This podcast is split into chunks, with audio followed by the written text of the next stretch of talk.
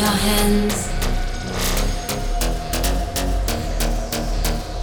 You've got the magic in your hands.